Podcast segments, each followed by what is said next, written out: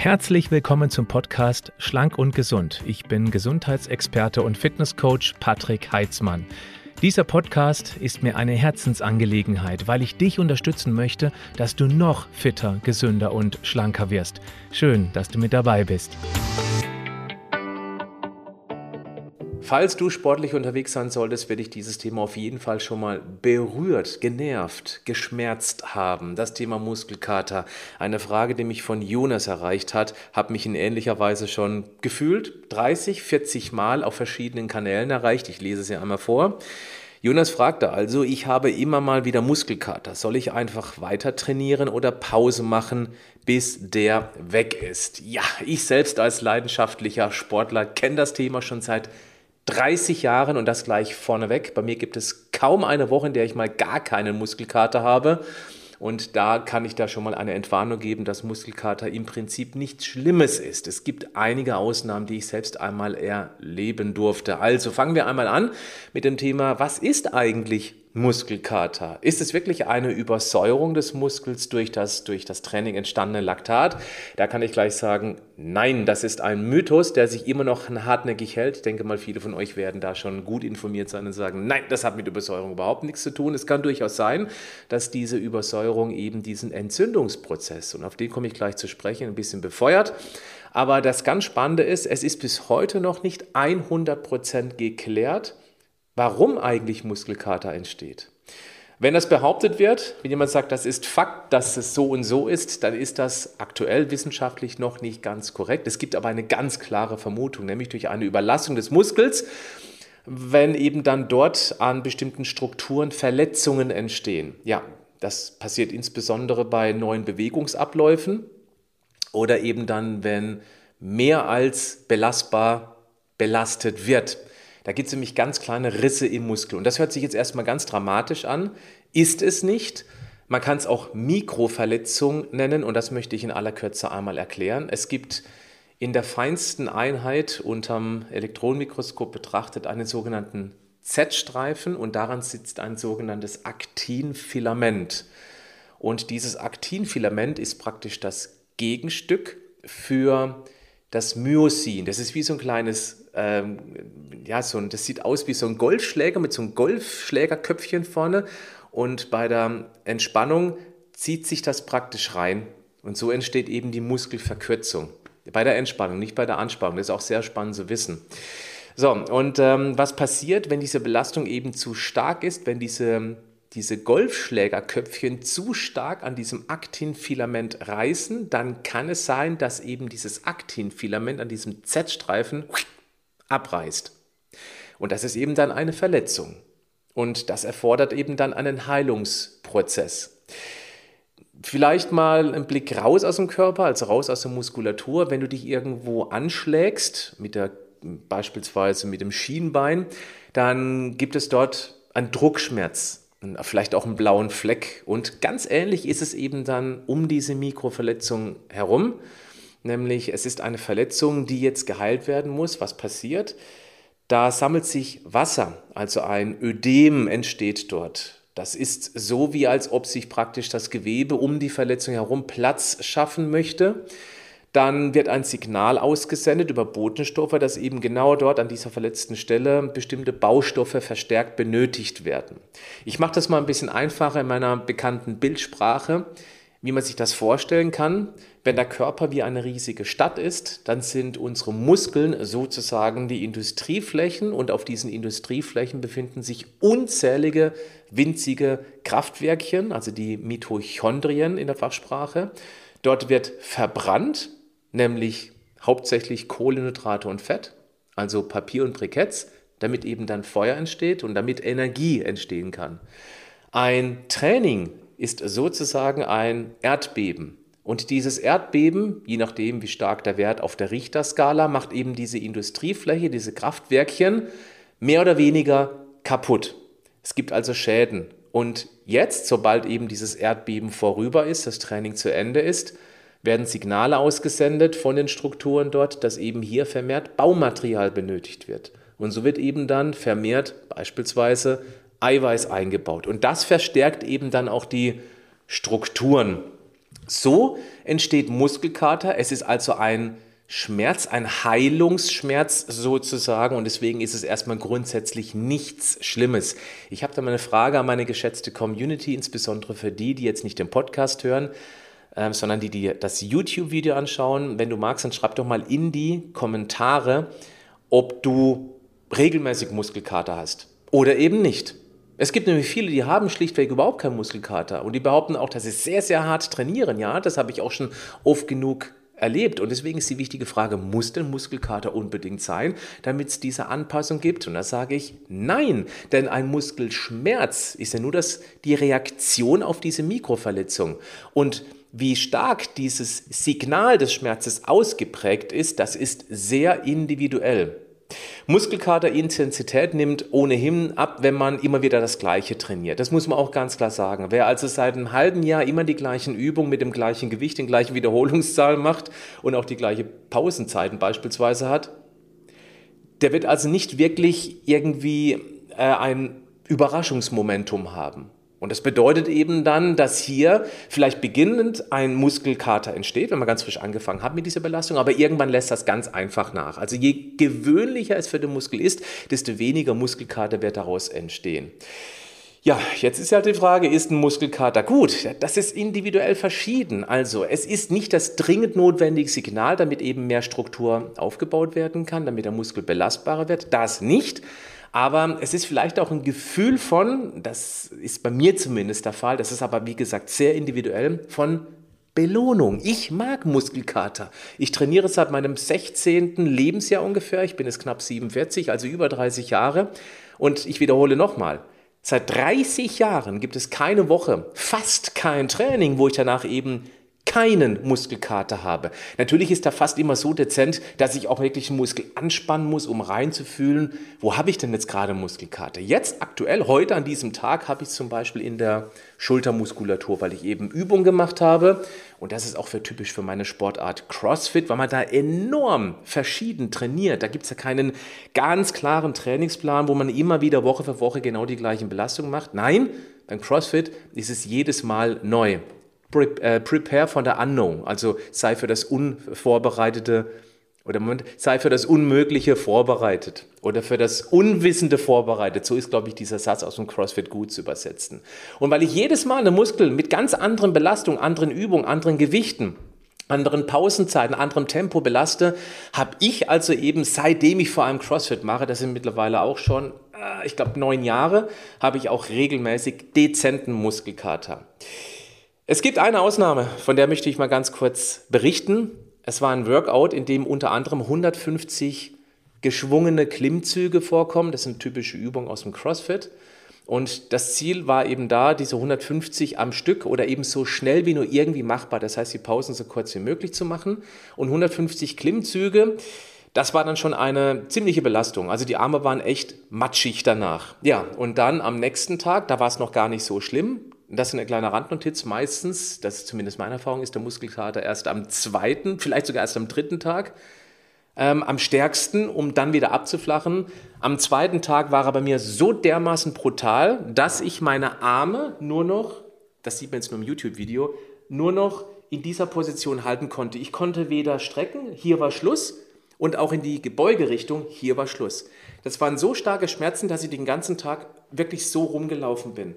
Das war nicht gut und das ist alles andere als gesund. Der war so heftig, dass ich sogar zum ersten Mal, wenn ich mich recht erinnere, seit zehn Jahren mindestens mal wieder eine Schmerztablette nachts nehmen musste, weil ich nicht einschlafen konnte vor Schmerzen. Und jetzt sind wir bei einem Muskelkater, der völlig kontraproduktiv ist. Das war einfach ein total übertriebenes Workout. Ich habe mich vermutlich auch nicht richtig warm gemacht. Dazu nachher noch ein bisschen mehr, was man eben vorbeugen gegen Muskelkater tun kann. Und äh, da war die Pause dementsprechend auch lang. Also ich habe gut zehn Tage gebraucht, bis ich die Arme wirklich wieder adäquat belasten konnte. Und wenn man so lange Regenerationszeiten braucht nach einem heftigen Muskelkater, dann ist, ist zwar die Intensität hoch genug gewesen, aber es war eben auch deutlich drüber. Sie war nicht hoch genug, sie war übertrieben, sodass die Pause danach zu länger dauert. Äh, Nochmal eine Frage an die geschätzte Community. Was war denn dein heftigster Muskelkater, den du jemals hattest? Und kannst du dich erinnern, was das für Einschränkungen zur Folge hatte? Äh, noch eine kleine Ergänzung. Ich habe das Workout am Samstag oder am Freitag gemacht und am Montag danach mit einem heftigen Muskelkater musste ich hier in Freiburg einen Vortrag halten. Und wenn man die Arme eben nur im 90-Grad-Winkel halten kann, kann man sich vorstellen, wie verkrampft das für die Zuschauerinnen und Zuschauer aussehen muss, wenn ich dann als Referierender davor stehe und meine Arme kaum für meine Gestik verwenden kann. Ich habe es allerdings gleich am Anfang angekündigt, dass ich schwer geschädigt bin durch ein zu hartes Workout, deswegen ging das auch einigermaßen ganz gut. Die fanden es dann in dem Fall lustig, weil es sah wirklich komisch aus zu referieren mit 90 Grad dauerangewinkelten Armen. Aber schreibt doch mal in die Kommentare, was dein heftigster Muskelkater war. Gut, jetzt äh, kommt vielleicht noch eine Frage und das war auch die Frage letztendlich von von, ähm, die, also die Frage von heute, darf ich beim Muskelkater überhaupt trainieren? Da ist jetzt wieder die Frage, wie stark der Muskelkater ist. Denn wenn er zu stark ist, dann auf gar keinen Fall. Das wäre eine Belastung auf die Belastung drauf. Und der Körper befindet sich gerade in Regeneration, im Heilungsprozess. Und auf den Muskelkater drauf zu trainieren, halte ich für äußerst unklug. Es macht auch überhaupt keinen Sinn. Wenn man sich das Prinzip der Superkompensation mal fürs geistige Auge holt, dann ist es ja so, dass man während dem Training den Muskel schwächt. Klar, du wirst ja schwächer während des Trainings, damit er danach wieder aufbaut und überkompensiert, also superkompensiert, besser, stärker, schneller, kräftiger, belastbarer wird. Und wenn man zu früh wieder ins Training reingeht, dann bist du noch gar nicht in diesem Bereich drin, wo du schneller, besser, stärker, belastbarer bist. Und deswegen ist es eben auch wichtig, dementsprechend Pause einzuhalten. Wenn es ein nicht so starker Muskelkater ist, so wie ich ihn zum Beispiel in der Schultermuskulatur jetzt gerade habe, dann kann man durchaus Workouts machen, wo die Schulter involviert ist, beispielsweise jetzt Bankdrücken aber eben der Muskel nicht bis an die Grenze rangejagt wird. Weil beim Bankdrücken, nur als Beispiel genommen, da ist eine andere Muskulatur hauptsächlich belastet und jetzt nicht unbedingt die seitlichen Schultern wie in meinem Fall. Also kann man sich da schon ein bisschen rantasten. Man muss also nicht warten, bis der Muskelkater komplett weg ist, aber in den Körper reinhorchen, ob das jetzt geht oder eben doch einfach zu schmerzhaft ist. Auf Schmerzen zu trainieren ist immer eine schlechte Entscheidung. Ja, was kann man denn tun? Um den, äh, wenn man Muskelkater hat, oder andersrum, ähm, was muss man unbedingt vermeiden, wenn man Muskelkater hat? Da sage ich ganz klar intensives Dehnen, weil das Dehnen sorgt ja dafür, dass diese verletzte Stelle zwischen Z-Streifen und Aktinfilament letztendlich noch mehr gezerrt, noch mehr auseinandergezogen wird. Und das hilft natürlich nicht, wenn du Muskelkater hast. Also erst wenn der Schmerz wieder abgeklungen ist, dann sollte man auch wieder dehnen. Dann auch intensive und starke Massagen. Also wenn Massagen, die können wunderbar helfen. Auch sowas wie eine Schaumrolle, eine Ab Roll, eine Black Roll, sowas kann helfen, wenn man es nicht zu hart macht, weil dann hilft es, das Gewebe zu durchsaften sozusagen. Dann können eben auch dann Stoffwechselendprodukte, Müll sozusagen besser abtransportiert und frische neue Bauprodukte antransportiert werden. Also leichte Massagen, auch mit so einer Schaumrolle, die können super helfen, etwas gegen den Muskelkater zu tun. Da darf es auch ein ganz klein bisschen zwicken im Muskel. Also sprich, man darf den Muskelkater spüren, wenn ich mich da drüber rolle. Handmassagen sind natürlich auch super, nochmal, wenn sie nicht zu intensiv sind. Ganz klare Sache Richtung Ernährung, regelmäßig Eiweiß, weil das ist ja der Baustein der Muskulatur und wer sich eiweißarm ernährt, wird mit Sicherheit den Körper nicht optimal regenerieren können. Was man dringend vermeiden sollte, ganz klare Sache, ist Alkohol, weil es die Regeneration deutlich verlangsamt und eine zusätzliche Belastung für den Körper insgesamt ist, weil er eben dieses Stoffwechselgift letztendlich dann abbauen muss. Was hilft denn Vorbeugen gegen Muskelkater? Gutes Aufwärmen, also so fünf Minuten bis maximal 10 Minuten, sage ich immer, auf dem Laufband, auf dem Crosser, auf dem Fahrrad oder auf dem Airbike, wenn du das kennst, wo man mit Füßen und Händen macht. Rudern ist auch gut, also mit so einem Rudergerät. Seilspringen ist super und auch ein dynamische, dynamisches, aber vorsichtiges Stretching. Also dynamisch heißt, ich mache das Ganze in der Bewegung. Ich gehe also nicht in eine, in eine, Dehnungsübung rein und halte dort 30, 60 Sekunden, sondern ich mache das dynamisch mit langsamen Bewegungen, also nichts ruckartig machen. Denkt dran, der Muskel ist ja meist noch kalt. Das kann man also auch tun. Das hilft auch eben dann diese Fasern auf diese Zug- und Druckbelastung, auf die Zugbelastung vorzubereiten. Deswegen kann man das gut machen. Dann generell natürlich die Trainingsgewichte Stück für Stück zu erhöhen und eben nicht zu abrupt, weiß nicht, beim Kniebeugen 20 Kilo auf einen Schlag mehr drauflegen. Das wäre ungünstig, weil du eben jemanden beweisen musst, was für ein toller Hecht du bist. So, jetzt bleibe ich in der männlichen Form, weil Frauen machen sowas tendenziell eher weniger. Okay? Das sind die Möglichkeiten, die du tun kannst. Und was du beim Muskelkater machen kannst, also wenn du, den, wenn du den wirklich schon hast, dann ähm, ein eher wenig intensives Workout. Das bedeutet, ja, also wenn der Muskelkater erträglich ist, wie vorhin kurz erwähnt, dann machst du bei den Übungen viele Wiederholungen, nicht in die Ausbelastung rein. Da geht es nämlich eher darum, also auch mit wenig Gewicht, das ist logisch, da geht es nämlich darum, dass du die Muskulatur an dieser Stelle auch dann durchblutest. Also ich könnte jetzt beispielsweise mit ganz kleinen Handeln oder mit so einem Terraband solche Übungen machen, dass ich eben die Schultern ähm, nicht trainiere, aber bewege, durchblute. Und das hilft definitiv auch beim Heilungsprozess. Und ja, das kann auch als Muskelausdauertraining durchgehen. Dann Cardio-Einheiten kannst du immer machen. Also gut, außer du hast wirklich brutale Muskelkater in den Beinen, dann ist es natürlich etwas ungünstig, aber selbst da wäre lockeres Radfahren oder auf dem Crosser auch eine wunderbare Sache, um eben für die Durchblutung zu sorgen. Dann generell nach dem Training würde ich immer Magnesium empfehlen. Das hilft wunderbar, auch die Muskulatur, diese Grundspannung etwas von den Muskeln runterzunehmen. Das fördert den Heilungsprozess. Deswegen bin ich schon lange Fan von Magnesium. Das ist eine Nahrungsergänzung, die ich neben Eiweiß nie wieder wegdenken könnte aus meiner täglichen Ernährung. Und wo ich schon dabei bin, auch schnell verfügbares Eiweiß. Also ein Eiweiß, was auch einen Molkenproteinanteil hat in sich hat. Wenn du noch keinen Eiweißshake hast oder noch keine Marke des Vertrauens, dann darfst du gerne mal bei mir schauen, bei Vita Moment.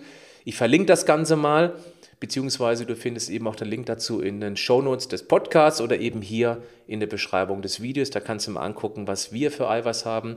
Und schau dir auch bitte mal die Kommentare dort dazu an, die Bewertung dazu an. Ich denke mal, wenn du unsicher sein solltest, dann sollte das die notwendige Sicherheit geben, dass du hier bei uns bei Vita Moment auf jeden Fall eine sehr, sehr gute Entscheidung triffst, weil es ein echtes Top-Produkt ist. Ja, was du auch machen kannst, ist ein warmes Bad, weil auch das hilft zu durchbluten oder auch Wechselduschen. Selbst Sauna hilft auch, natürlich nur indirekt, weil es eben auch für die Mehrdurchblutung sorgt. Wechselduschen sind super, weil durch das Kalt und Warm im Wechsel gibt es ja etwas, was kontrahiert und sie wieder auseinanderfügt. Kontrahiert, auseinanderdehnt sozusagen. Und das hilft eben auch, das ist wie so eine Art ähm, passive Pumpe, was eben dann an, die, an dieser verletzten Stelle durchaus auch für den Heilungsprozess sorgen kann. Spannend ist auch, dass mal irgendwie durch die Presse ging, dass Kirschsaft helfen soll. Das äh, hat sich aber so nicht wirklich bestätigt. Ich habe das auch mal probiert, bei mir hat es nichts gebracht und ich bin auch der Meinung, da, da, mögen möglicherweise entzündungshemmende Stoffe drin sein, was ja gut ist beim Muskelkater, weil es im Prinzip eine Entzündungsreaktion ist. Aber du nimmst gleichzeitig auch durch den Kirschsaft natürlich eine ganze Menge Kalorien auf, die nicht unbedingt sein müssten. Antientzündliche Nahrungsergänzungen, die können helfen, das ist richtig. Sowas wie zum Beispiel Omega-3 also neben dem Magnesium von vorhin, aber das hat keine antientzündliche Wirkung, das hat eine entspannende Wirkung auf die Muskulatur. Omega-3, insbesondere das darin enthaltene EPA, also wenn du Fischölkapseln oder vegane Kapseln nimmst, dann ist das EPA besonders wichtig, weil das eben stark entzündungshemmende Eigenschaften hat, genauso wie Kurkuma. Auch hier möchte ich gerne meine YouTube-Community motivieren, animieren und darum bitten, dass ihr in die Kommentare schreibt, was ihr für Tricks, für Life-Hacks habt, wenn ihr Muskelkater habt, wie ihr damit umgeht und äh, ob ihr vielleicht eben auch dann irgendwas Besonderes entdeckt habt, was euch hilft, den Muskelkater schneller zu überwinden. Bedanke mich ganz herzlich und wenn du jetzt noch magst und ein bisschen dabei warst, dann würde ich mich sehr freuen, wenn du dieses Video bewerten würdest und wenn du diesen YouTube-Kanal abonnierst, damit ich dann kein zukünftiges Gesundheitsvideo mehr verpasst. Aktiviere auch da gleich die Glocke. Einverstanden? Bis nächste Woche. Bleib gesund, aber mach auch was dafür.